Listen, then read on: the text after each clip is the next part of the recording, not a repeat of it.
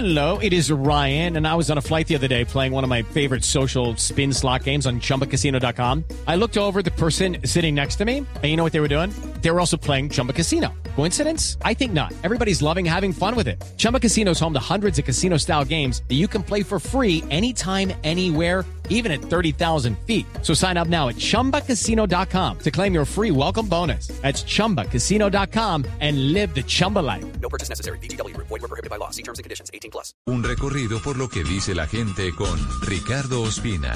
Aquí comienza El Radar en Blue Radio, la nueva alternativa.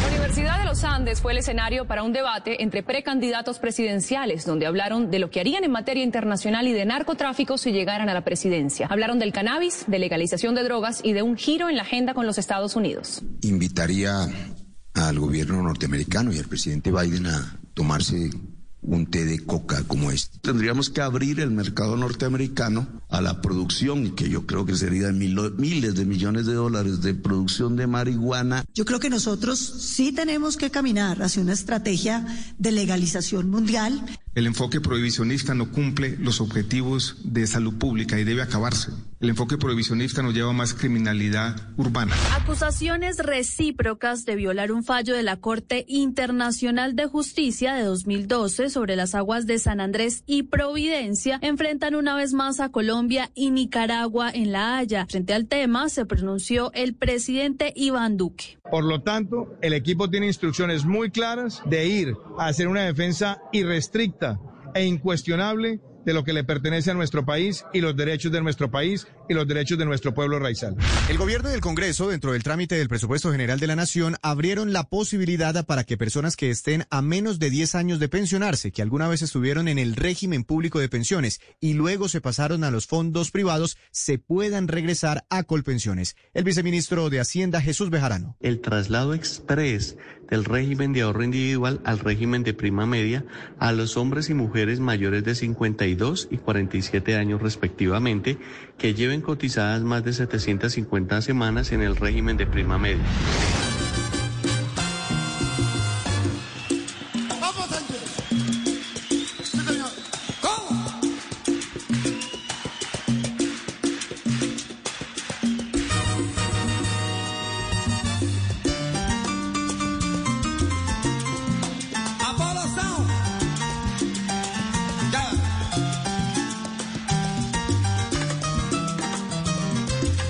Con música de Roberto Roena y su Apollo Sound comenzamos hoy el radar en Blue Radio y BlueRadio.com.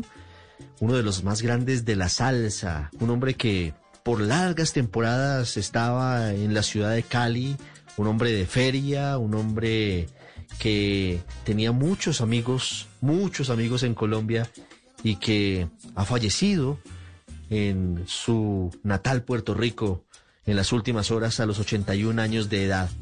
Un hombre show, un hombre que si bien no era vocalista, tenía una magia especial en sus manos. El señor Bongo, así se le decía por su habilidad. Estaba en muchas de las grandes obras de la salsa. Formó parte de la Fania All Stars. Formó parte del Gran Combo de Puerto Rico. Así que su nombre está marcado. Era el hombre show porque, entre otras cosas, con la Fania en África, en Zaire, en 1974, es recordado el video en el que, en medio de un solo de la Fania, él sale a bailar en la mitad del escenario y hace enloquecer a la multitud. Roberto Roena, con tantos y tantos éxitos, con la maravilla del Latin Jazz detrás, con, con el reinventarse a, a la salsa romántica, murió, se fue en las últimas horas y aquí le rendimos este homenaje en el radar, que sigue en segundos con los precandidatos a la presidencia. Hoy tendremos a Oscar Iván Zuluaga, exministro de Hacienda y precandidato presidencial por el Centro Democrático. Vamos a hablar también de lo que está pasando en La Haya, en Holanda, en donde avanzan las audiencias de las demandas mutuas entre Nicaragua y Colombia por el Mar Caribe. Y una historia muy interesante del primer raizal, del primer hombre nacido, nativo de las islas que va a La Haya y les cuenta a los magistrados, la mayoría europeos, asiáticos, africanos, cuál es la realidad de los pescadores artesanales y las dificultades que viven los raizales, que no son sanandresanos, son del Caribe, son de muchos países. Al final tendremos la expectativa ante lo que va a pasar mañana en Alemania, país fundamental para Europa, que pone fin a través de las urnas a 16 años de Angela Merkel en el puesto más importante de la política de ese país. Se va, se va la era Merkel como canciller de Alemania y vienen muchos interrogantes para el mundo sobre quién asumirá ese liderazgo. Bienvenidos, gracias por estar con nosotros hoy sábado en el radar, en Blue Radio y en BlueRadio.com.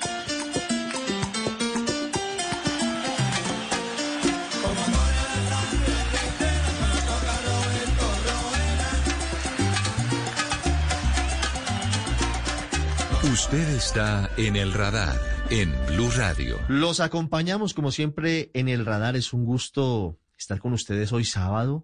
Es el momento de, de sentarse y escuchar con más tranquilidad, ver con tranquilidad. A esta hora no solamente estamos para todo el país en las estaciones de Blue Radio, nos escuchan en el mundo en bluradio.com, estamos en el podcast El Radar de los Acontecimientos en Spotify y estamos en Facebook en video. Hoy tenemos un invitado del Centro Democrático que estuvo muy cerca de ganar la presidencia en 2014.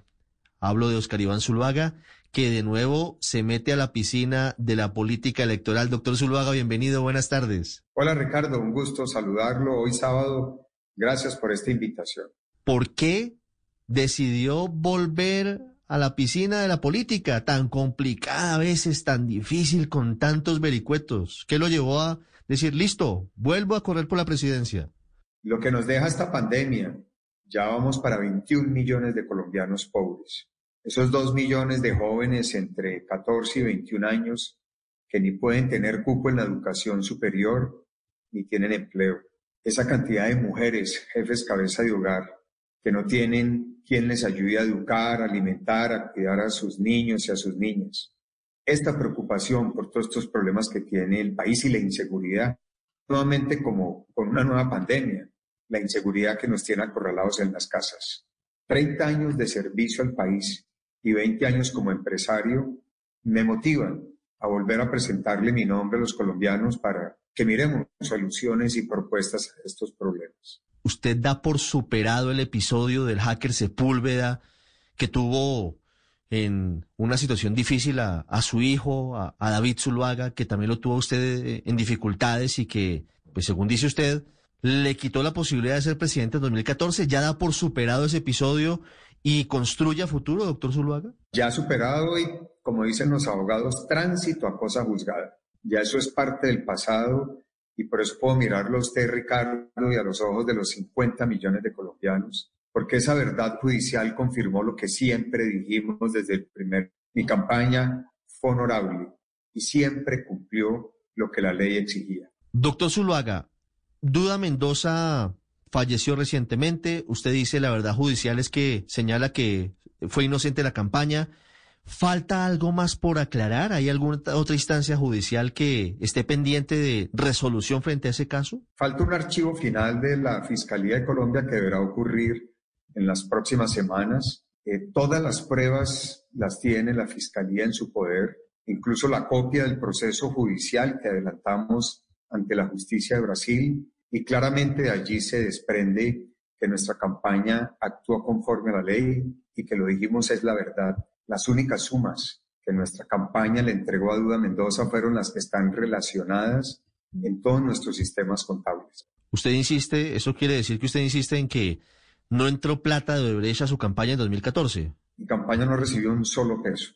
Todas las cuentas se presentaron ante las autoridades correspondientes y nuestra campaña, incluso sobre todos esos contratos, le pagó impuestos a la DIAN cerca de 460 millones de pesos, lo que muestra la transparencia con la que actuó mi campaña. Doctor Zuluaga, ¿qué opina del gobierno del presidente Iván Duque?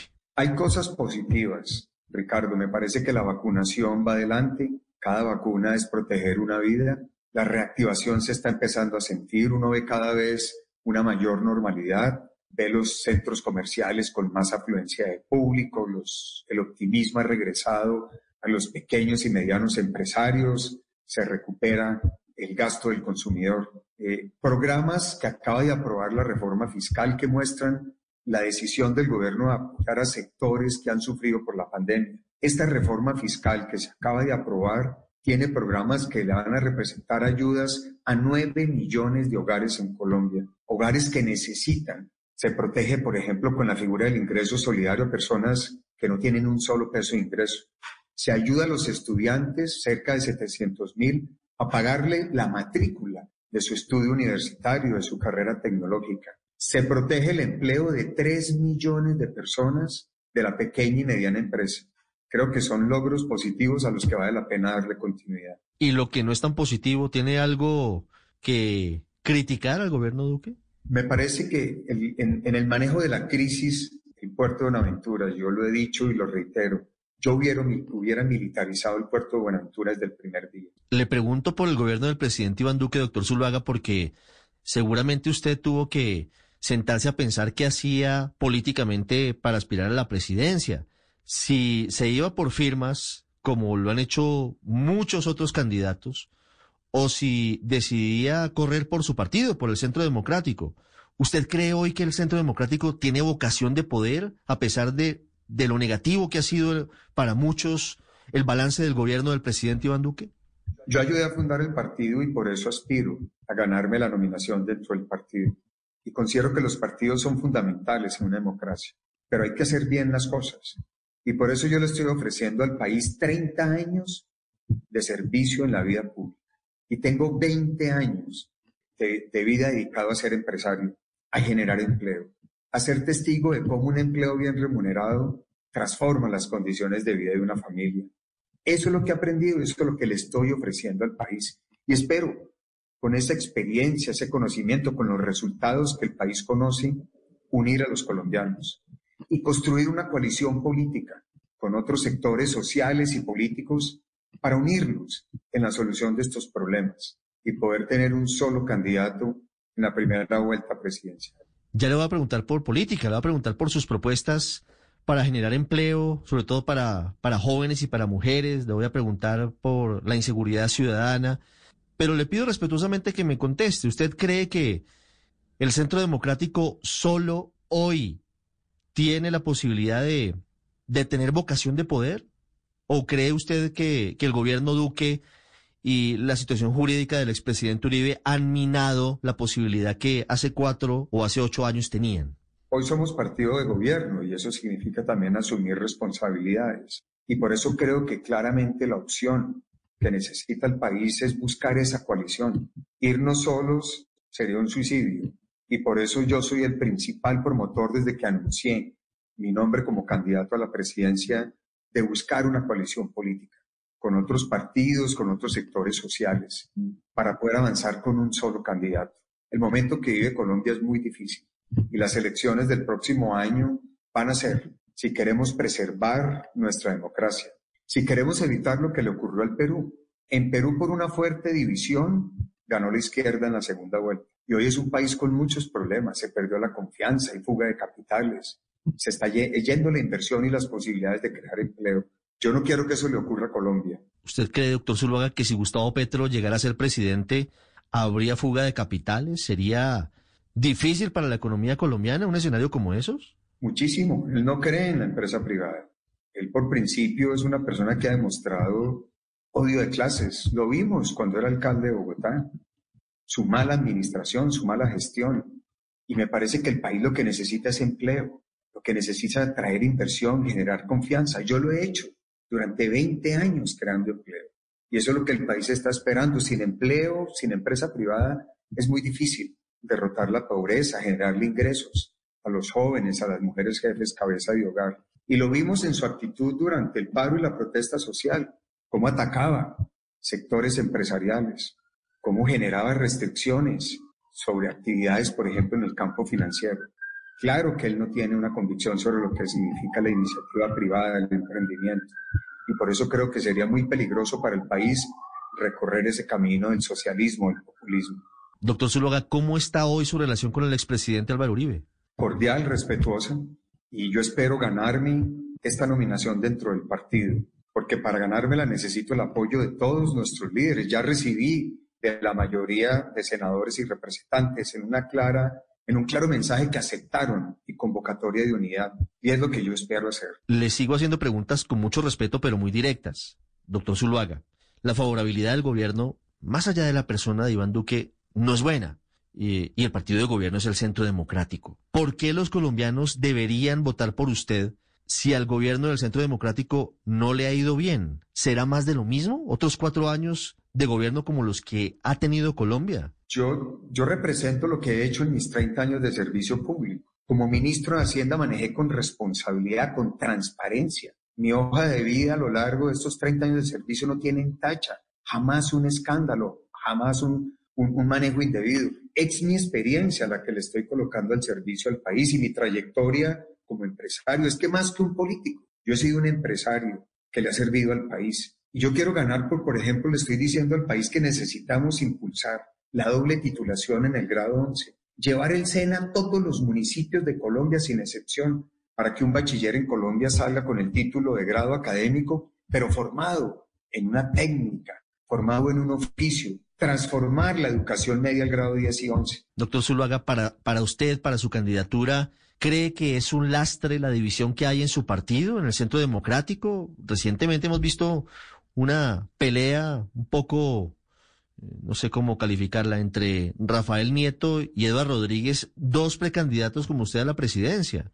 Eh, ¿Eso puede afectar su candidatura? ¿Eso puede afectar la posibilidad de que sean de nueva opción de poder en Colombia? Mi mensaje es de unión y espero que nosotros podamos, como lo establecimos el 22 de, de noviembre, tener el candidato. Yo siento que el país está cansado de cualquier tipo de pelea y por eso mi único propósito es escuchar a los jóvenes, al pequeño y mediano empresario, a estas angustias que tienen las mujeres jefes cabeza de hogar por conseguir el ingreso para sostener a sus hijos, estos problemas que tenemos de vías secundarias y terciarias en el sector rural.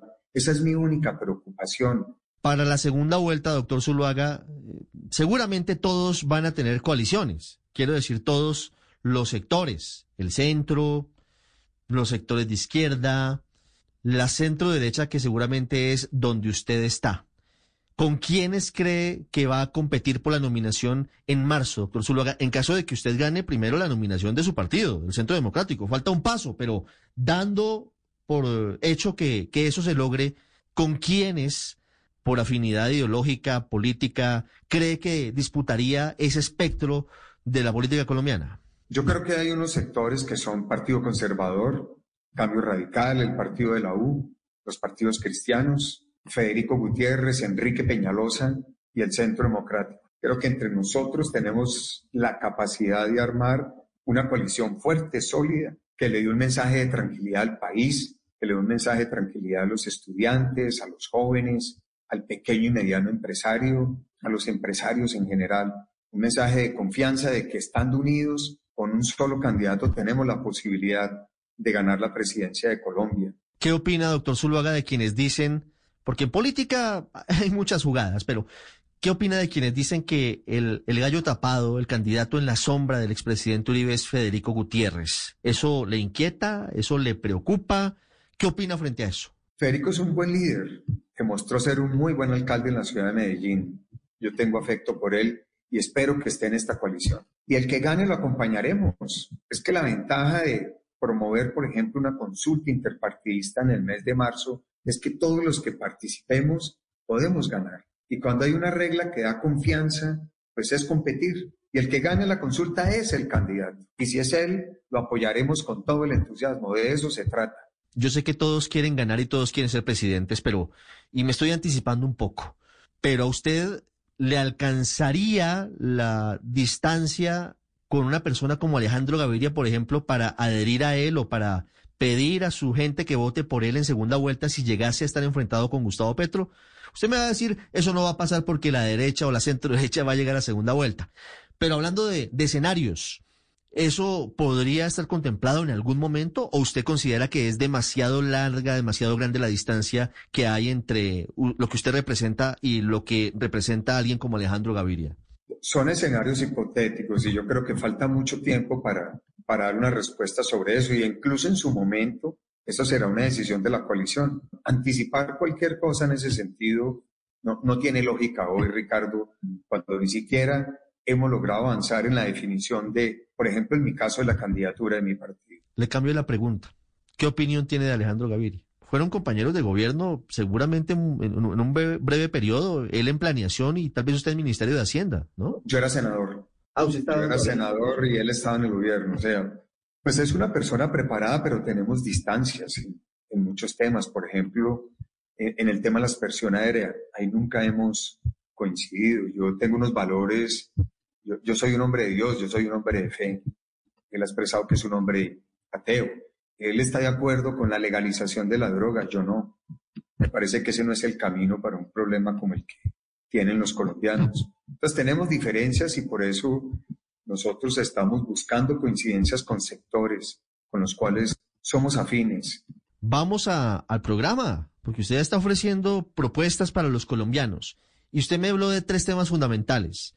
Quiero que les cuente a los oyentes cuál es su propuesta para generar de una forma más ágil eh, empleos, sobre todo para los jóvenes. Allí están las protestas, más allá de, del vandalismo, hay un problema de fondo que es la falta de oportunidades para muchos jóvenes. Y cuando vamos a la encuesta del DANE, pues es aún más dramática la situación de las mujeres y de las mujeres cabeza de familia por la falta de empleo. ¿Cuál es su propuesta para esos sectores de los colombianos, de la población? Mire, concreto, parte del primer elemento de la transformación de la educación, sobre todo en los niveles 10 y 11, que es la educación media.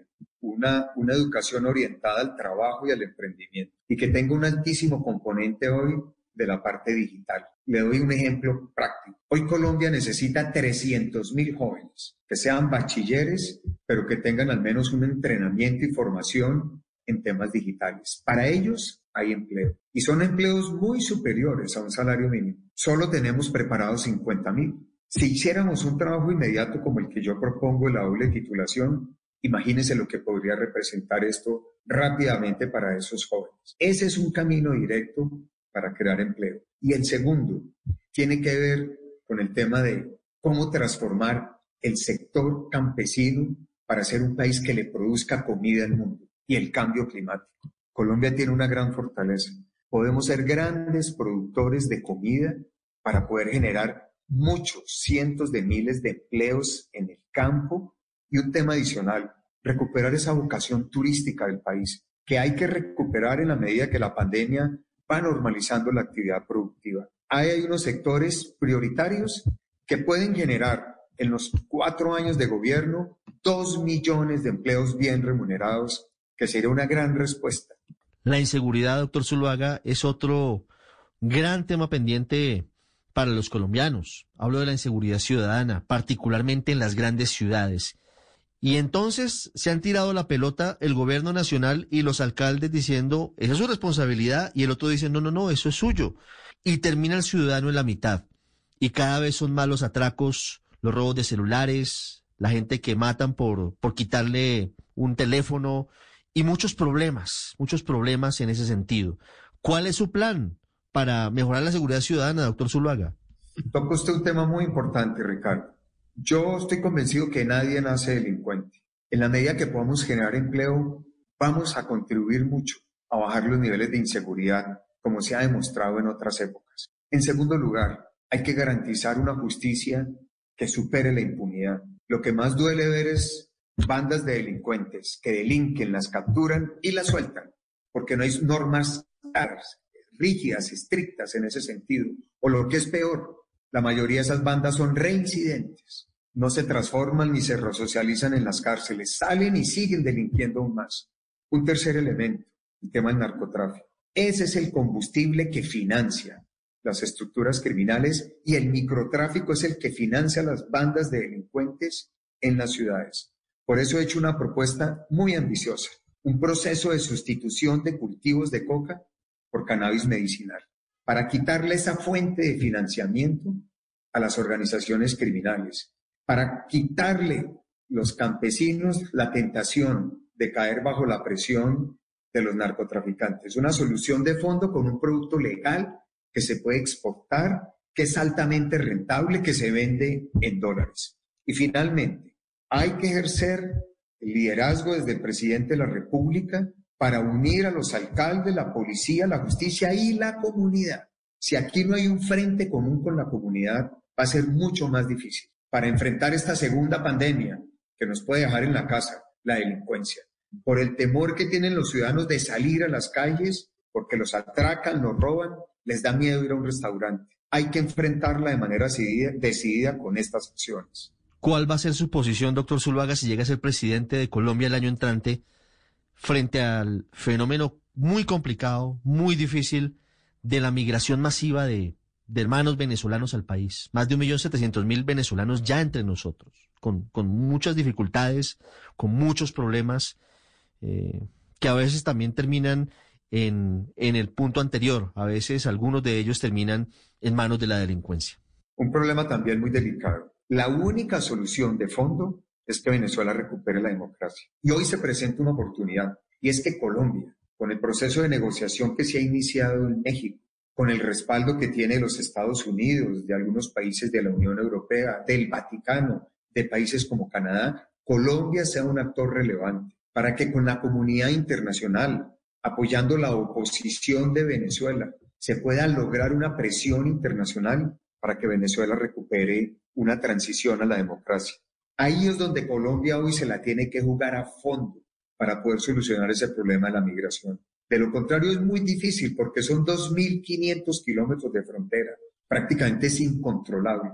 Y en la medida que Venezuela siga deteriorando sus condiciones sociales, vamos a tener mucha más presión migratoria ante la ausencia de la democracia. Doctor Zuluaga, usted si llegara a ser presidente, ¿tendría relaciones con el gobierno, con el régimen de Nicolás Maduro? Con Venezuela no se puede porque es una dictadura y es un narcoestado. Es que ahí hay 2.000 desmovilizados de las FARC y hay y las cabecillas y los grupos del ELN que delinquen desde Venezuela, que tienen el apoyo y el respaldo del gobierno de Venezuela. Esa es la ruta del narcotráfico. Eso es una dictadura. Lo que hay que es presionar para que haga una transición a la democracia.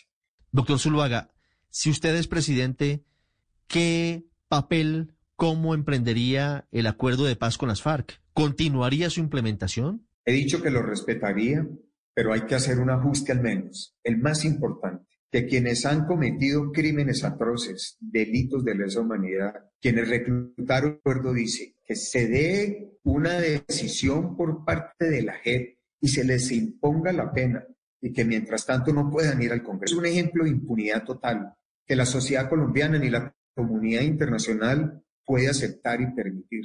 Si al menos logramos eso, creo que se podría avanzar mucho en el tema de la reconciliación nacional. ¿Y eso lo emprendería a través de un proyecto de acto legislativo? ¿Iría al Congreso para hacer esas modificaciones a la JEP? Hay que revisar ese marco jurídico, pero debe ser un acuerdo entre todos es que a las propias FARC o al Partido Comunes le conviene que eso sea así. Es que ese es un caso de impunidad total que es inadmisible en la sociedad. Y ellos deberían ser los primeros conscientes de que para garantizar el mismo cumplimiento del acuerdo y la reconciliación nacional, al menos eso, deberían estar dispuestos a aceptar y que la JEP actúe, que la JEP actúe. Ese es un mínimo que debería exigir la sociedad colombiana. Doctor Zuluaga, muchas gracias. Lo he visto muy activo en redes sociales últimamente. Se hizo célebre con, con el ambientador en la mano, ¿o qué era? Era una loción después de una reunión política en su casa, hombre. No, eso fue mi hija, que es muy divertida, que es joven y le imprime mucha alegría esta campaña. ¿Le gustó? ¿Le gustó? Pues eh, eh, movió mucha opinión. Creo que le sacó, una, le sacó una sonrisa. No, a muchos. Movió opinión. El mundo está cambiando, doctor Zuluaga, y, y, hay que moverse en todos los frentes, incluyendo las redes sociales, sin duda. Eso, eso es clave. Los votantes, Los votantes también están cambiando, son más jóvenes y, y consumidores de redes sociales y nativos digitales. Así que, que ese es un espacio importante para todos ustedes candidatos a la presidencia. Doctor Zulaga, muchas gracias por estos minutos. Nos vamos a seguir sorprendiendo. estaremos pendientes. Gracias por estos minutos, doctor Zulaga, con los oyentes de Blue Radio y con la gente en las redes sociales de Blue. Bueno, usted muchas gracias. Un feliz fin de semana para todos sus oyentes y quienes nos ven por estos medios digitales. Ya regresamos a El Radar en Blue Radio. Estás escuchando Blue Radio y bluradio.com.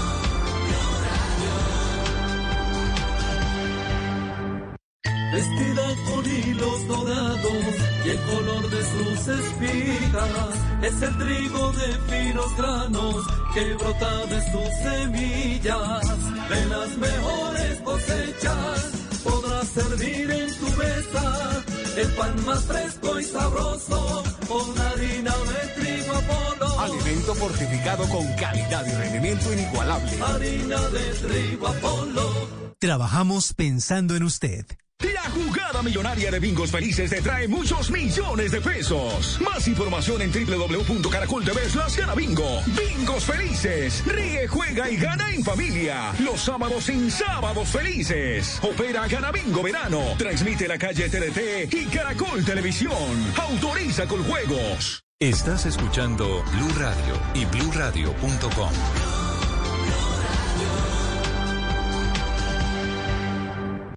Volvemos con El Radar en Blue Radio. Colombia debería recordar el 2012 como el año en el que lamentablemente perdimos una parte del Mar Caribe que debería ser muy querida por todos, que a veces solamente vemos como un sitio turístico, como un lugar paradisiaco de playa, de palmeras, de lunas verdes y de otras maravillas, pero realmente va mucho más allá que eso. El archipiélago de San Andrés, Providencia, Santa Catalina y Los Cayos es parte de Colombia y debe serlo en la práctica, no solamente como un centro turístico, sino como parte integral del Estado colombiano. Ese fallo de la Corte Internacional de Justicia de la Haya que nos quitó de un mordisco cerca de 70 mil kilómetros cuadrados de mar territorial nos dolió, pero la verdad es que sigue el abandono a San Andrés y debemos trabajar en modificarlo. Hoy hablamos de ese momento porque de nuevo está Colombia ante la Corte Internacional de Justicia de la Haya en una serie de audiencias públicas. Nicaragua ha decidido que su eje diplomático en el exterior es la disputa permanente con Colombia y por eso han tablado varias demandas. Una de ellas, por supuesto, incumplimiento del fallo del 2012, que es en la que estamos en estas audiencias. Colombia contrademanda, diciendo que Nicaragua no permite el normal desarrollo de las actividades de los pescadores artesanales, de los raizales, queridos raizales. Pero también hay otra demanda pendiente de Nicaragua que está intentando llegar con su plataforma continental hasta muy cerquita de la ciudad de Cartagena. Eso todavía está en litigio. Pero queremos hablar hoy con uno de los raizales, con uno de esos habitantes del archipiélago de San Andrés que, que están tan olvidados, pero que son tan importantes porque son tan colombianos como usted que nos escucha o como quien les habla. Esta semana que termina, el abogado Ken Francis James, por primera vez, hace que los raizales tengan voz en la Corte de la Haya, en el litigio entre Nicaragua y Colombia, en uno de los múltiples litigios entre Nicaragua y Colombia. Fue embajador en Jamaica, fue gobernador de, de las islas y está acompañando al equipo de defensa de Colombia en La Haya, ante la Corte Internacional de Justicia, y es un gusto que esté con nosotros hoy sábado en el radar. Señor James, bienvenido. Eh, mucho gusto, saludos a toda Colombia. Señor James, ¿cómo llega usted al equipo de defensa del Estado colombiano en esta oportunidad? ¿Quién lo invitó? Eh, estoy aquí comisionado por el señor presidente de la República y nosotros estamos vinculados a estos eh, asuntos que tienen que ver con este proceso que se inició con una demanda presentada en noviembre del 2013, casi un año después del fallo del 2012. Y cuando ya Colombia mm, se retiró del Pacto de Bogotá, decidió no seguir en el sistema de justicia de las Naciones Unidas, entonces Nicaragua presentó esas dos demandas que usted ha comentado, el de la plataforma continental extendida y el del incumplimiento de presunto incumplimiento de del fallo del año 2012. Eh, hace unos cinco años entonces eh, nos hemos organizado en un equipo de personas de las islas que se ha llamado el RISAL Team. Y hemos desarrollado el trabajo de poder reunir evidencias y pruebas para sostener la importancia que tiene el factor humano y ambiental del archipiélago dentro del proceso que tiene que ver con uh, las reclamaciones que hace Nicaragua hacia Colombia de no estar cumpliendo con el fallo emitido por la Corte Internacional de Justicia. Señor James, ¿cómo ha sido el trabajo de ese equipo de raizales para preparar una defensa que además es muy importante porque ustedes más que nadie conocen cuál es la real situación del archipiélago de San Andrés, del Mar Caribe y de las dificultades que tienen para la pesca y de cómo Nicaragua tiene un trato muy controvertido en materia medioambiental con la reserva Seaflower. ¿Cómo fue el trabajo para llegar a las conclusiones del equipo de raizales que usted representa en La Haya? Bueno, digamos que el, gran trabajo radicó en que hubiéramos podido eh, hacer que no solo se vea el archipiélago como un problema de límites entre dos estados, sino que se viera lo que usted ha dicho, el medio como el hábitat de una de un pueblo étnico ancestral como es el pueblo raizal del archipiélago de San Andrés y Providencia y que dentro de esos criterios se pudiera tener en cuenta eh, los derechos de uso tradicionales e históricos que tiene el pueblo étnico raizal del archipiélago. Señor James, ¿cómo fue su experiencia como exgobernador de la isla, como ex embajador en Jamaica, es decir, conocedor del Mar Caribe? de presentarse ante los magistrados de La Haya y contarles cómo es la vida de un pescador en una zona tan complicada. ¿Cómo fue esa exposición y qué sintió usted? Bueno, es la gran oportunidad de hacernos visibles, eh, hacer que mucha gente se diera cuenta de que eh, en este archipiélago de San Andrés y Providencia existimos personas distintas y que estas personas que constituimos un pueblo que tiene 400 años de existencia, está conformado por matices diversos de personas de Europa, del África, del Asia, eh, indígenas eh, americanos. Somos eh, un pueblo de hombres y mujeres en donde ahora deben ser reconocidos así como un grupo humano distinto, un grupo humano muy particular y un grupo humano con, con derechos en un territorio en donde se ha formado por varios siglos. ¿Por qué son particulares los raizales, señor James? Para quienes creen que solamente San Andrés es eh, un balneario, para quienes lo conocen únicamente en los libros de geografía, que ya no sé si existen porque todo es tan digital, pero seguramente existen. ¿Qué es el pueblo raizal? ¿Quiénes son los raizales que viven en San Andrés, Providencia, Santa Catalina y Los Cayos? Nosotros hemos, nos hemos formado de una mezcla de europeos de, del África y también de la zona en donde estamos, de aborígenes eh, eh, americanos de Centroamérica. Entonces, eh, se conformó el pueblo que hoy en día se llama Raizal porque nuestra constitución logramos identificarnos con, con ese nombre, pero nosotros pertenecemos al pueblo creol. El pueblo creol es un gran pueblo que está en varios países centroamericanos. Y bueno, estamos buscando también en medio de todo esto de que hemos constituido hace 20 años el Seafloor, y queremos que esto eh, también crezca y sea transnacional y que el cambio climático que nos amenaza, como estamos viendo con los efectos de los huracanes sobre las islas de Providencia, Santa Catalina y San Andrés, eh, podamos manejarlo y administrarlo eh, de una manera transnacional. creo que la importancia ahora del pueblo raizal del archipiélago de San Andrés está a la luz. nos hemos vuelto visibles por este proceso ante la Corte Internacional de Justicia. Y aspiramos que dentro de nuestro propio país y frente a todos los otros países podamos desarrollarnos con autonomía, con reconocimiento, con respeto y con protección. Hoy, señor James, ¿cómo se sienten los raizales están eh, unificados en torno a, al agradecimiento y a el sentido de pertenencia hacia Colombia o el olvido, ese, ese abandono que, que reconocemos desde Bogotá y desde el centro del país ha mellado y ha hecho que, que algunos quieran, como hubo en algún momento algunos intentos de, de decir nosotros somos independientes o nosotros no queremos ser colombianos, ¿esos sentimientos persisten en algunas personas raizales? La verdad es que en un pequeño espacio de terrestre hemos sido eh, desplazados internamente.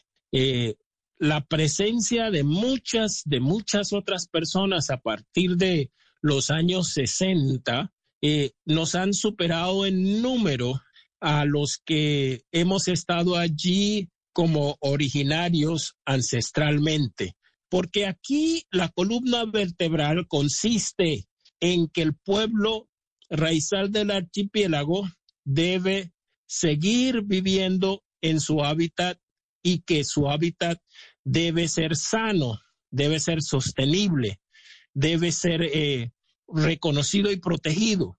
Eh, estos son grandes retos porque eh, la cantidad de visitantes que se están llegando también a las islas están sobrepasando la capacidad que tenemos para su manejo. Entonces estamos contaminando aceleradamente, estamos eh, en exceso utilizando los recursos que existen de agua, de materiales. Somos un territorio coralino que debe protegerse. Eh, esto lo tenemos que tomar con mucha seriedad para lograr entonces unos compromisos, no solo con el Estado colombiano, con nosotros mismos y con todos los estados con que podamos relacionarnos para poder entonces poner la vida por delante de cualquier otro interés de extracción económica que se está desarrollando actualmente contra los habitantes y contra el territorio insular.